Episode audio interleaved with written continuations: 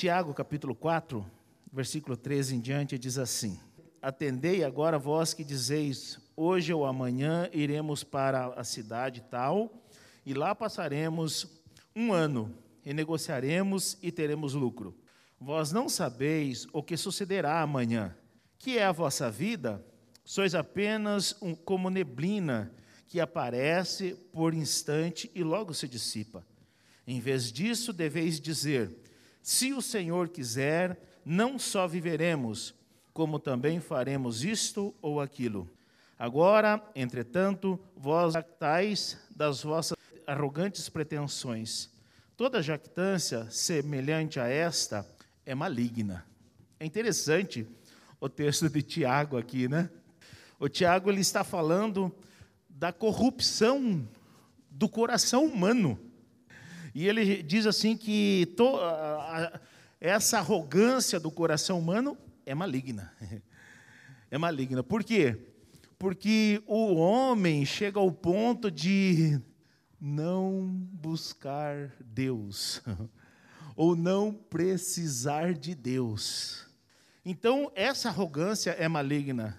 E Tiago, ele trata dessa corrupção, mas ele não apenas trata, ele aponta a solução para isso. É interessante isso. Tiago diz que o grande problema do coração humano é os desejos corruptos e perversos.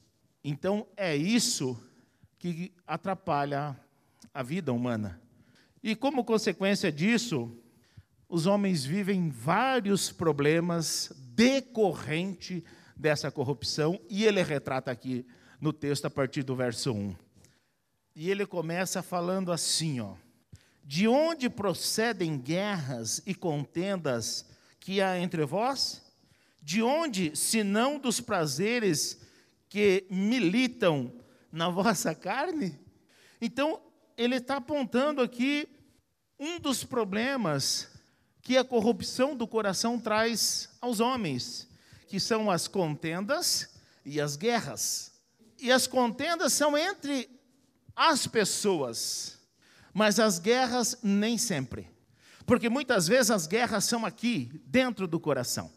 O coração quer o pecado, Deus não quer, e o espírito guerreia. Então, muitas vezes as guerras são interiores. e o que que isso é, é, traz de problema? Isso impede uma busca sincera com Deus, porque o coração está em guerra, inclinado para as coisas que desagradam a Deus. Então, isso impede uma busca sincera com Deus.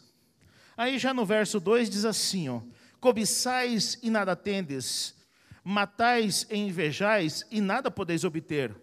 Viveis a, a lutar e a fazer guerras, nada tendes, porque não pedis. E o 3: Pedis e não recebeis, porque pedis mal, para esbanjardes em vossos prazeres. Então, um outro problema apontado aqui são as frustrações humanas. E essas frustrações, elas impedem que ou tira, né, a alegria dos nossos corações. Ninguém frustrado sorri largamente. Ninguém frustrado diz, oh, glórias a Deus. Por quê? Porque está frustrado. A frustração tira, rouba a alegria do coração. E esse é um problema, apontado aqui por Tiago. Outro problema apontado aqui é a infidelidade a Deus, e, e o verso 4 diz assim: infiéis. Não compreendeis que a amizade do mundo é inimiga de Deus? Aquele, pois, que quiser ser amigo do mundo, constitui-se inimigo de Deus. Então, a infidelidade do coração do homem é um problema gravíssimo, é um problema sério. Por quê? Porque isso impede o agir de Deus na nossa vida. Porque somos infiéis. Não cumprimos a vontade de Deus, queremos cumprir a nossa, mas a vontade de Deus não. Então, esse é um problema apontado aqui.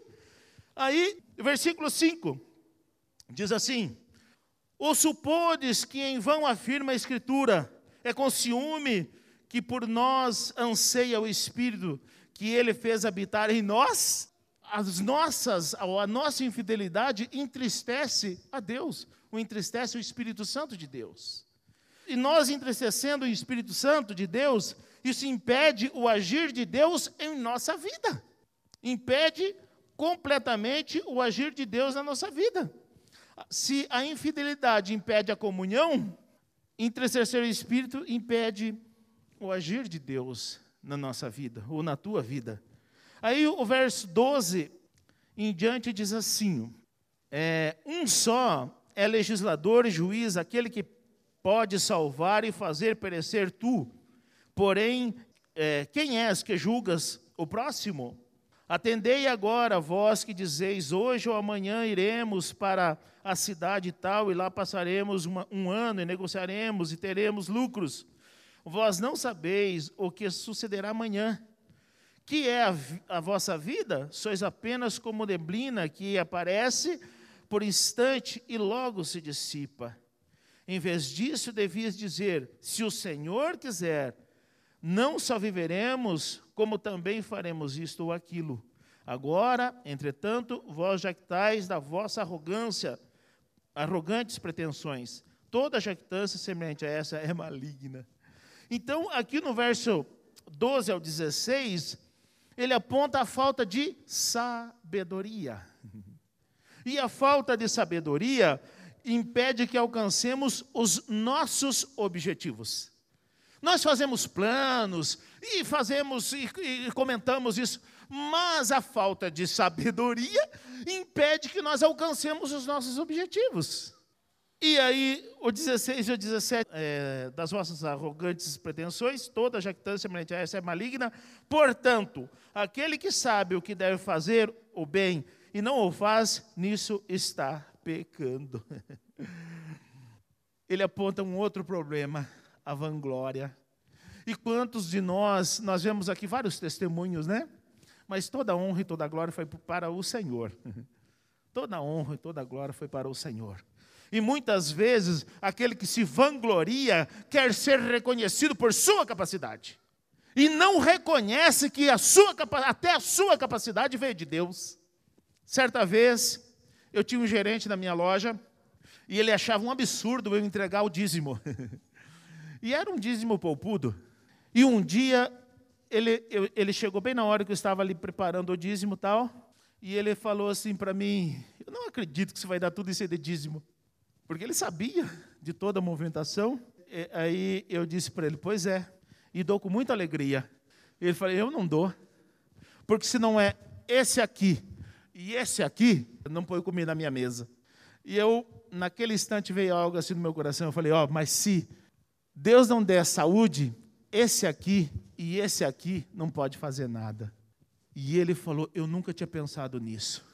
Então, eu pude testemunhar, eu não me vanglorei daquilo, eu glorifiquei o nome do Senhor. Nós não podemos nos vangloriar, porque na nossa vanglória, nós impedimos que Deus seja glorificado. Então, esses são os problemas apontados aqui no texto por Tiago, que impede muitas vezes a nossa própria satisfação impede que Deus seja glorificado, que nós sejamos abençoados. Mas ele aponta a solução. e a solução está aqui.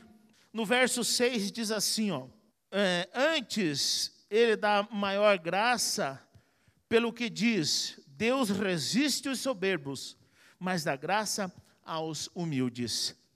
Então, o, o Tiago ele aponta que a solução para todo esse problema, primeiro, é a humildade. Humilhar-nos diante do Senhor. Por quê? Porque Ele nos exaltará. A humildade torna-nos participante do que Deus tem preparado para nós. Segundo, o verso 7 diz assim: Sujeitai-vos, portanto, a Deus, mas resisti ao diabo, e ele fugirá de vós. Então, uma outra solução para que esses problemas sejam é, é, resolvidos na nossa vida é nos sujeitar a Deus, ou nos submeter a Deus. E essa é a guerra que muitas vezes nós temos interior. O nosso espírito, ele quer se submeter a Deus, mas a nossa carne não, o nosso coração não. Mas essa é a saída, então nós devemos lutar contra a nossa própria vontade para poder nos submeter a Deus. A outra saída é resistir o diabo. E muitas vezes nós cedemos aos seus ataques vis que nós sofremos constantemente. Então nós devemos resistir ao diabo, quem deve fugir é ele e não nós. Então nós precisamos ter essa confiança em Deus. Também nós, nós vemos aqui no 8 e 9 que diz assim: Chegai-vos a Deus, e ele se chegará a vós outros. Purificai as mãos pecadores, e vós que sois de ânimo dobre, limpai o coração. Afligi-vos, lamentai e chorai.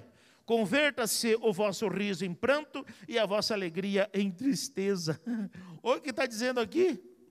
Nós precisamos, para alcançar os benefícios de Deus, nós precisamos de arrependimento. Sem arrependimento, Deus não age. E nós somos passíveis de constantes arrependimentos. Com certeza, hoje você tem algo do que se arrepender e pedir perdão a Deus. Então nós precisamos nos arrepender dos nossos pecados. E por último, o verso 14 diz: Vós não sabeis o que sucederá amanhã, que é a vossa vida, sois apenas como neblina, que aparece por instante e logo se dissipa. Nós temos uma dificuldade que é depender de Deus. Por quê? porque nós não sabemos quem nós somos. O Davi, no Salmo 103, do verso 13 em diante, ele diz algo interessante. Ele conhece a nossa estrutura e lembra-se de que somos pó. Deus sabe que nós somos pó, quer dizer, Deus sabe que nós não somos nada. Mas nós muitas vezes não sabemos, é por isso da nossa arrogância. É por isso que nós agimos assim como nós agimos muitas vezes. É porque nós não sabemos quem nós somos. Nós não sabemos que somos apenas as pó. Nós não sabemos que nós não somos nada. E aí nós impedimos o agir de Deus na nossa vida. Nós estamos prestes a iniciar um novo ano. E todo ano a gente faz planos e planos e planos e planos. E muitas vezes os nossos planos nós não submetemos à apreciação de Deus. Nós só fazemos planos. Nós não dizemos assim, se Deus quiser, nós faremos isso. Se Deus quiser, nós fazemos aquilo. Não, nós só vamos fazendo. E pedimos, Deus, vem abençoando, vem abençoando, vem abençoando. Mas é assim mesmo? Não. Porque nós estamos fazendo a nossa vontade. A vontade de Deus é se nós ver, Senhor, se o Senhor quiser, o se o Senhor nos permitir, nós fazemos isso, ou pretendemos fazer isso. Não, nós, fazemos, nós vamos fazer isso e Deus nos abençoe, que Deus venha me abençoando. Nós estamos invertendo a lógica. E nós precisamos aprender a colocar todas as nossas expectativas nas mãos de Deus. E que neste novo ano nós possamos então fazer assim. Mas vamos ser gratos pelo que Deus já fez para nós este ano. Vamos agradecer a Deus, Senhor, muito obrigado por este ano 2021. Todos tivemos dificuldade. Mateus 5, 43 a 45 diz que nós, ele faz nascer o seu sol sobre maus e bons e vira sua chuva sobre justos e injustos. Isso significa que neste mundo, nessa terra, todos estão sujeitos às mesmas coisas. Morre o ímpio, morre o justo. É, sofre o ímpio, sofre o justo. Então, nós precisamos ser gratos a Deus pelo ano que passou. Mas vamos colocar nas mãos de Deus o que está chegando e vamos colocar os nossos planos, nossos propósitos nas mãos daquele que tudo pode. Pode ter certeza de uma coisa: se você colocar os teus propósitos, os teus sonhos nas mãos de Deus, pode ter certeza que você será realizado. Não estou dizendo que os teus sonhos e os teus propósitos serão realizados. Você será realizado. O teu coração será realizado. Será feliz, não terá frustrações porque você lançou nas mãos de Deus. Se Deus fizer, Ele é Deus. Se não fizer, também é Deus. Glórias a Deus por isso. São essas coisas que estão faltando no coração do crente. E muitas vezes vivemos frustrados porque nós não conseguimos aquilo que nós queríamos. Não interessa se Deus queria ou não, nós queríamos. Então comece a colocar nas mãos de Deus os teus propósitos. E você pode ter certeza que a tua vida será feliz. Que Deus nos abençoe e que neste novo ano nós venhamos aprender a agir assim.